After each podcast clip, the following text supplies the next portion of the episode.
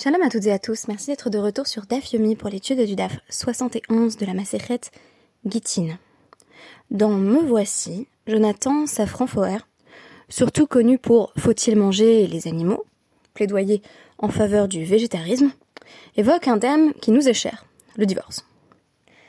Dans son roman, Jacob et Julia Bloch semblent avoir tout du couple parfait confortablement installés dans une vaste maison de Washington, avec trois enfants. Ils ont également de belles carrières. Mais leur travail ne les satisfait pas pleinement, et, à vrai dire, leur vie maritale non plus. Julia va bientôt se rendre compte que euh, Jacob envoie des messages érotiques à l'une de ses collègues, et le couple prendra bientôt le chemin du divorce. Mais si cette liaison de Jacob a effectivement empiré la situation, ce qui a gangréné le couple était euh, plus insidieux. En effet, faute de communication, Jacob et Julia ne se sont pas rendus compte que leur mariage prenait l'eau progressivement et qu'ils s'éloignaient l'un de l'autre. Jonathan Safran Foer, au sujet de son livre, affirme Je ne sais pas combien de gens sont venus me dire Cette distance, c'est exactement ce qui m'est arrivé. L'auteur lui-même était en train de divorcer pendant la rédaction du livre. Il écrit d'ailleurs Mon divorce n'est pas de ceux qu'on décrit dans les romans, il n'y a pas eu de liaison, pas de grande dispute, c'était finalement assez ennuyeux. Mais j'ai vécu la dissolution de ma cellule familiale et cet événement a forcément été au cœur de mon être pendant que j'écrivais le livre. Divorcer par ennui, divorcer sans grande conviction, c'est peut-être de cela qu'il est question à travers le DAF du jour. Nous avons dans la Mishnah un cas un peu particulier. Il semble cette fois-ci que on ait affaire à des shlirim, des envoyés, ou tout simplement à un beddin qui va solliciter le mari en lui demandant Est-ce que tu voudrais qu'on écrive un contrat de divorce pour toi? Comme si c'était la société qui décidait, en d'autres termes, que ce mariage n'a plus lieu d'être. Une sorte de dissolution de l'intérieur qui se reflèterait sur l'extérieur. Vous savez, quand vous avez euh, une relation qui ne fonctionne plus euh, ou une relation familiale toxique et que votre entourage vous dit ça serait bien que tu prennes tes distances avec cette personne. Eh bien, on a affaire à un cas de ce genre. On nous dit donc Amrulo nirtov get leishtecha. On lui dit, on ne sait pas véritablement qui est ce on, même si le cas précédent que j'évoquais dans le DAF d'hier permet de présupposer qu'on peut encore euh, traiter ici d'un beddin, tribunal rabbinique. Le cas d'hier était euh, différent puisqu'il se basait sur une Mishnah où on nous parlait d'un mari qui n'arrivait plus à parler, qui était comme réduit au silence. Et donc on disait il va falloir faire en sorte de lui rendre la parole. Et donc il va communiquer notamment avec le corps. Sauf que là, c'est plutôt euh, une sorte d'agentivité externe qui prend les devants en allant demander au mari, dis donc, ça, ça suffit pas un peu ce mariage? Tu voudrais pas qu'on écrive un guet pour ta femme? Et lui, très mollement, Vermar la haine. Euh, il dit oui, oui, écrivez-le, écrivez-le. Amrou les sofer, vechatav, vela edim, vechotmu. Ensuite, tout est dans les formes.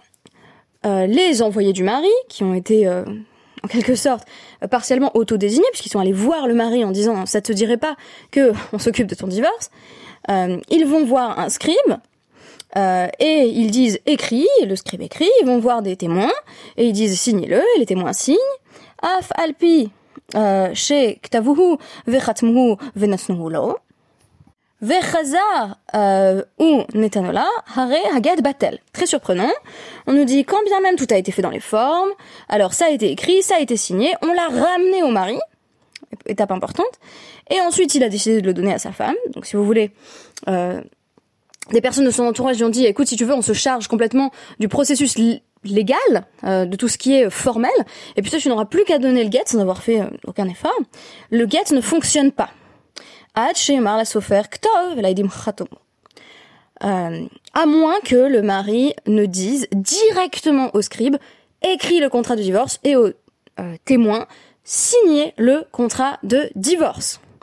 Alors, si on n'a que la Mishnah, je pense que l'interprétation peut, être clair. On peut se dire qu'il s'agit ici d'affirmer que le mari doit être pleinement agent de son guette.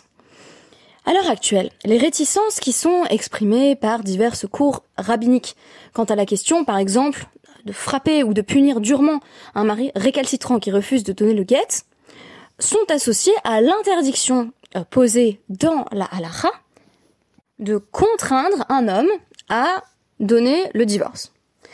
En d'autres termes, un mari doit pleinement vouloir donner le divorce pour que le divorce soit considéré comme valide. Il doit être agent. Alors, maintenant, on est dans un cas où je parlais d'agentivité externe, c'est-à-dire que c'est pas le mari qui a eu l'idée tout seul, on lui a donné l'idée et il était plutôt d'accord puisqu'il a fini effectivement par donner euh, ce contrat de divorce. Là, on nous dit non, il doit être présent à la démarche à toutes les étapes. La Guémara va essayer de préciser quel est le problème dans la démarche, ou plutôt l'absence de démarche, de ce mari qui accepte de divorcer, si l'on ne peut affirmer qu'il souhaite euh, divorcer de son propre chef. Donc on, nous dit, peut-être que Ta'ama Delo Amar Tenu, pourquoi ça marche pas euh, ce contrat de divorce? Parce qu'il n'a pas dit, euh, oui, écrivez-lui et donnez-le lui. Ha Amar Tenu, Notnin, Mani. Mais est-ce que ça aurait marché s'il avait dit oui oui écrivez pour ma femme et donnez-le lui. Donc en gros s'il avait envisagé la totalité du processus parce qu'il suffit pas de dire écrivez euh, le guet il faut également qu'il soit transmis un guet qui a simplement été écrit et qui n'a pas été donné à l'épouse c'est un bout de papier euh, dépourvu de, de signification. Est-ce que ça marcherait? Alors mani littéralement la question c'est d'après qui? D'après qui est-ce que on considère qu'il s'agirait d'un guet valide si on disait, alors on peut pas contredire directement la Mishnah, la question c'est euh, qui est à l'origine de cette Mishnah et comment faut-il l'interpréter? Si on disait au sujet de la Mishnah, ah bah ça marche pas parce que le mari a pas dit donner, mais s'il avait dit donner ça aurait marché, qui dirait ça Rabbi Meir? C'est Rabbi Meir de Hama, Mile, euh, Mimasran, le Shaliar. Pourquoi? Parce que Rabbi Meir il dit des mots littéralement peuvent être confiés à un Shaliar, à un envoyé, à un forme de, mandataire, un représentant du mari. Et c'est quoi ces milés Eh bien, il s'agit des directives. En d'autres termes, pour Rabbi Meir, le, le din du chaliar s'étend euh, jusqu'à la possibilité de répéter une parole. Qu'est-ce que ça veut dire? Alors d'habitude, d'un chaliar dans les cas qu'on a vus, c'est un envoyé qui va faire quelque chose. Donc c'est un envoyé qui est comme une sorte de, bras étendu du mari, euh, une sorte voilà d'extension légale en fait euh, de celui-ci, d'ailleurs du mari ou de l'épouse dans les cas que nous avons analysés. Et systématiquement, le chaliar fait quelque chose en lieu et place du mari ou de la femme, on pourrait même envisager d'ailleurs des cas de, de, qui iraient au-delà euh, de ce seul contexte. Mais là, Rabbi Meir nous dit, on peut même demander à un chaliar non seulement d'agir lui-même directement avec son corps, mais de dire à quelqu'un d'autre d'agir. En d'autres termes, est-ce que le chaliar peut lui-même désigner d'autres personnes qui euh, sont en quelque sorte comme, des shlichim, qui, vont prolonger euh, son action? Lui, il ne ferait que donner des ordres. Alors on nous dit, Emma Sefa. Regardons maintenant la fin de la Mishnah. Ah, chez Yomar, le Sofer, Ktov, Khatum il faut dire, donc le mari lui-même doit dire au scribe écrit et au témoin signé, donc, Atan les ça, ça a l'air de suivre plutôt l'avis de Rabbi Yossé, qui dit, lui, Mile lo mimasran le chaliar. On peut pas demander à un chaliar de demander à quelqu'un de faire quelque chose. Il faut demander directement à la personne de faire quelque chose. Donc c'est pour ça que le mari doit aller voir le scribe et les témoins et faire en sorte que euh, toutes les étapes du guet soient prises en charge par lui-même directement.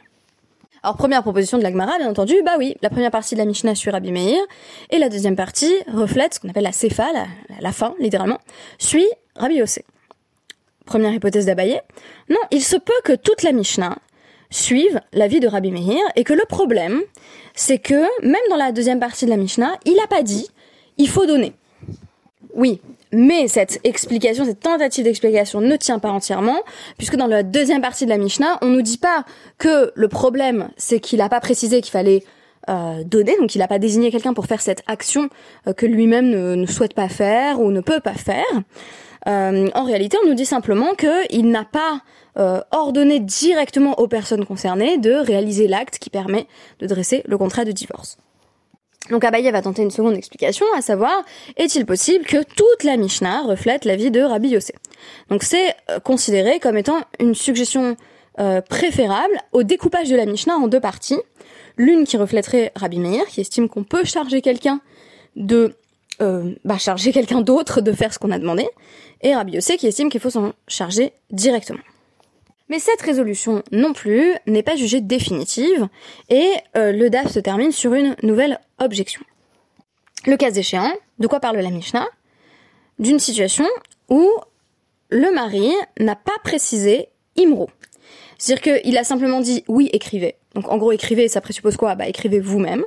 Or, s'il avait dit euh, dites à quelqu'un d'écrire, là ça aurait fonctionné. En d'autres termes, c'est assez différent. Euh, si je dis euh, à Émile, bah écris-moi ça, j'ai pas forcément envie que lui demande à quelqu'un d'autre de m'écrire ce que je lui ai demandé de m'écrire. Donc soit je dis bah tu peux demander à quelqu'un d'autre, tu peux déléguer cette tâche, tu peux demander à quelqu'un d'autre de l'écrire, soit je lui dis bah écris-le, sous-entendu toi-même. Mais là encore, la Gemara va nous dire, la Mishnah aurait pu être plus précise dans son langage en disant euh, Ad chez Yomar Imru Mibaile. Il aurait fallu dire, on aurait eu besoin de préciser, ça ne marche que quand le mari dit directement, bah dites à quelqu'un d'autre de le faire. Or, on dit que ça ne marche que si le mari dit écrivez et donnez. Et deuxième partie de la Mishnah, il semble que on ait également l'exigence que le mari aille voir les personnes concernées, à savoir d'une part le scribe, d'autre part les témoins, et qu'il leur dise directement euh, c'est à vous de vous en occuper. Donc euh, on, est, on, reste ici un peu en suspension euh, quant à la question de savoir si ça correspond vraiment à la vie de Rabbi Ossé ou de Rabbi Meir. Donc ça c'est quelque chose qu'on aura la possibilité de résoudre à travers le DAF de demain. moi, ce qui m'intéressait, c'était principalement ce que j'évoquais comme étant une forme de, de, rapport à la responsabilité euh, qui euh, se dégage ici. Alors pour Abimeir, on peut effectivement déléguer complètement euh, le divorce pour peu qu'on en envisage vraiment toutes les étapes conceptuellement. Donc si le mari dit OK, vous l'écrivez, vous le faites signer et vous le donnez, alors même si les envoyés eux-mêmes décident de déléguer cette tâche, pour peu qu'elle soit in fine accomplie, donc en gros ce sont les shlichim qui le font faire, il n'y a aucun problème et l'épouse pourrait être divorcée. En d'autres termes, le mari peut se distancier du processus. Il peut même avoir ce cas un petit peu a posteriori où c'est d'autres gens qui vont le voir en lui disant, tu sais, tu veux pas divorcer Et il dit, ouais, ok. Ok, mais alors, exigence minimale ici posée par Abémir, il faut quand même qu'il nomme toutes les étapes.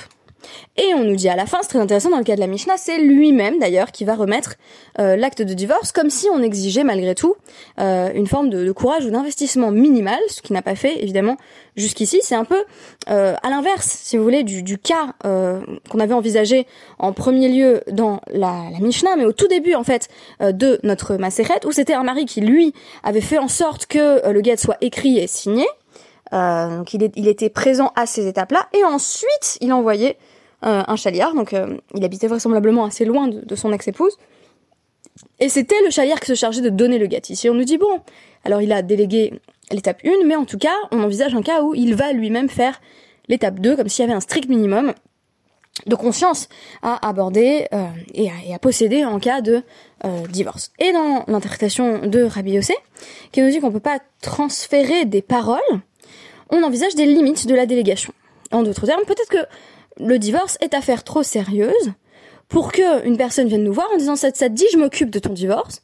Et puis cette personne elle-même va en quelque sorte sous-traiter le divorce en, allant voilà d'elle-même voir le scribe et donc en, prenant en charge toute la responsabilité morale euh, toute la responsabilité juridique également associée au divorce de sorte que euh, on n'a plus qu'à tendre euh, le contrat au mari sans qu'il ait fait le moindre effort.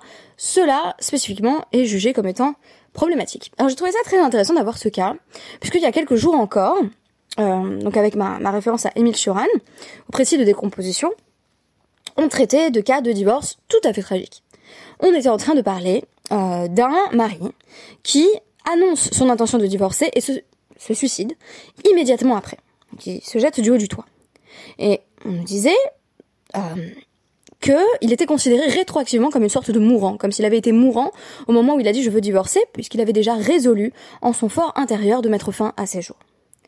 Ici, on a affaire à un cas qui nous rappellera peut-être plus les premiers dapim de la Maseret Gittin, avec une forme de distance émotionnelle, euh, peut-être même une distanciation si grande qu'on n'est pas sûr qu'il s'agisse véritablement d'un get, avec le spectre du battel qui plane au-dessus de la Mishnah. Et si c'était pas vraiment un divorce, parce qu'il y avait trop peu de conscience du mari vis-à-vis de cet acte. On envisage souvent la question effectivement du refus de guette. Le mari euh, qu'on ne peut pas contraindre à vouloir le divorce. Bien entendu, on, connaît l'adage du Rambam, qui est repris d'ailleurs de la Gemara, qui nous dit un mari qui veut pas, on le frappe jusqu'à ce qu'il dise ce qu'il veut. Donc la notion de la volonté là encore est, assez complexe. Mais ici, on a un mari qui c'est pas qu'il veut, c'est pas qu'il veut pas, il veut bien. c'est marrant, c'est cet adverbe comme ça. Ah bah je veux bien. Ah bah oui, si vous le dites. Bah, vous me dites de divorcer, ok. Bah alors on y va. Et donc une forme de, délitement du couple, bien loin du désespoir qu'on évoquait il y a quelques jours à travers le podcast intitulé Précis de décomposition. En d'autres termes, derrière tous ces cas qui sont évoqués par la Mishnah à travers un aspect généralement purement juridique avec toujours la dimension de la médiation qui est très intéressante, très importante. Que vient faire le chaliar ici C'est une question qu'il faut se poser à chaque fois. On a affaire à une sorte de panorama complet des cas de divorce ni plus ni moins. On a des divorces de désespérés, on a des divorces d'animosité, on avait parlé d'un mari pervers qui fait semblant qu'il va donner le divorce à sa femme mais qui n'en a pas la moindre intention, on avait le mari qui voulait se réconcilier avec sa femme, qui disait ne vous inquiétez pas, je vais l'apaiser, ce n'est qu'une question de temps. Bref, en filigrane, derrière ce qui semble être des cas purement légaux, vous aurez remarqué que on, a une peinture euh, d'ensemble presque des cas de divorce quand le couple explose, quand le couple à l'inverse sombre dans l'ennui. Euh, et c'est très intéressant que tout cela ne nous soit pas relaté à travers des anecdotes. Je repensais euh, à, l'instant au traité Nédarim, où on avait tout de même, euh, on va dire, un, solide corpus d'anecdotes qui venaient nous illustrer des vœux que faisaient des personnes diverses et qu'elles en venaient à regretter. Et donc on nous donnait beaucoup d'exemples, beaucoup d'illustrations, par exemple de ce qui est de l'ordre de, la pétard, donc de l'ouverture des, rabbins qui allaient chercher euh, euh, de quoi dissoudre euh, le vœu de telle ou telle personne. On avait beaucoup de cas particuliers. Dans Gittin, c'est très peu le cas. Là, je serais bien en peine de vous citer la dernière fois que on a évoqué vraiment un cas de divorce spécifique. Souvent, c'est Hahu Gavra, ma assez ceci, ma assez cela, mais c'est finalement assez rare comparativement par rapport aux, aux 71 d'Apim que nous venons d'étudier. On a peu de cas particuliers. On a peu de cas de divorce qui vont être évoqués euh, dans les termes et avec les détails. Donc, ce qui m'intéresse, c'est ce qu'on peut lire derrière la généralité. Derrière la généralité, on a des modalités de divorce qui sont en réalité assez contrastées, voire assez opposées. Et j'ai trouvé ça très intéressant qu'aujourd'hui on nous parle d'une sorte de divorce par indifférence, de divorce par ennui, de divorce suggéré par autrui même, où le mari n'a rien eu à faire. Et toute la question c'est était-il vraiment conscient Finalement, dans le prolongement du DAF d'hier, on nous parlait d'un mari muet dont on ne sait pas s'il est encore maître de son propre corps et donc en capacité de divorcer. Ici, on a un mari manipulable, mou, presque absent à lui-même et en tout cas euh, susceptible d'accepter euh, les conseils d'autrui, mais du coup, ça pose la question euh, de sa propre agentivité à lui. Eh bien, merci beaucoup pour votre écoute et à demain. Cal. Postscriptum. Le DAF de demain ne pourra pas euh, être publié demain, ni étudié demain, puisque euh, il y a un DAF paradoxalement à Tisha. Or à Tisha nous n'avons pas la permission d'étudier. Par conséquent, il faudra bien étudier de DAPIM vendredi, car l'étude sera impossible demain. Merci beaucoup et Tzomkal.